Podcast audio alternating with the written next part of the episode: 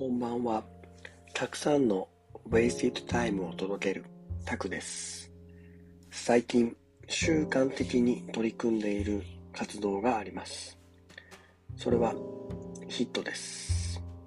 ヒットとは、高強度で短いインターバルのトレーニングを一気に行う運動なのですが、最近は体幹を集中的に4分間トレーニングする内容を2日に1回程度やっています。やっぱり何事も習慣が大切だと言いますが、まあ、綺麗な人は自分のケアを習慣的にしていますし、家が片付いている人も必ず掃除は習慣的にしているし、観葉植物が元気なのも水は忘れずにあげているんですよね。そんなのは分かってるよと思うけど、なかなかできない。私も全くできていませんが、運動は昔から好きだったので、まずは運動の習慣から始めています。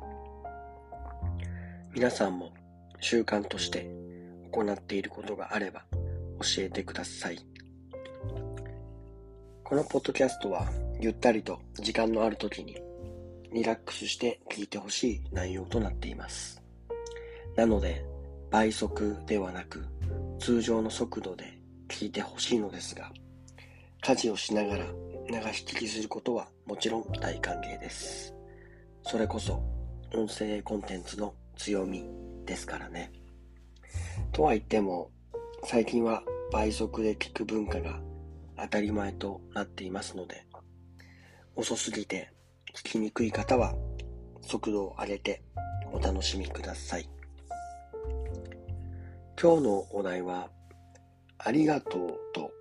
すいませんは表裏一体についてです。皆さんは何かしてもらった相手に対して、ありがとう、すいません、どちらを伝えていますか？少し考えてみてください。仕事やかしこまった時って、とっさにすみませんを使ってしまっている自分に気づいたので、このお題にしたのですが、本来はありがとうと伝えるべきだったなと振り返っています。なんでなんでしょうね。すみませんってとっさに入れちゃうんですよね。でもこれって潜在意識レベルで判断していたことだから、まあ、しょうがないよなとも思ったんですが、最近は潜在意識と現在意識の割合としては、10万対1レベルで潜在意識が優位だと言われていますよね。なので逆に潜在意識を活用してありがとうに、え、書き換えておけばいいと考えました。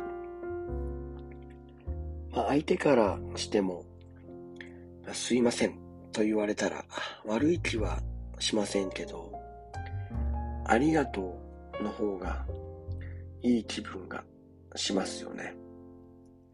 まあ、同じことかもしれませんが、ありがとうの方が前向きに捉えている感じがしますよね。まあ小さいことですが、考えれば考えるほど、ありがとうの方が威力があるなと感じます。さらに、ありがとうの方が自然と笑顔で伝えられそうで、非言語コミュニケーション的にもプラス要素があるなということも気づきました。本日は些細なお話でしたが、しみる人にはしみるんではないでしょうか。潜在意識と健在意識は、まあ、とても重要なのですが、長くなるので、またの機会に話したいと思います。本日は以上になります。ぜひ皆さんもありがとう、すいませんについて思うことを教えていただけたらと思います。コメント欄または直接会ってランチでもしながら聞かせてください。このランチっていうのは、え3話で話してますので、詳しく。またその辺も聞いてもらえればなというふうに思っています。また私への取り上げてほしい質問やお題などもありましたら、コメント欄や SNS でメッセージをお待ちしております。SNS は、ま Twitter、インスタやってますので、そちらをぜひ確認してみてください。ではまた来週、たくさんの Wasted Time を届けます。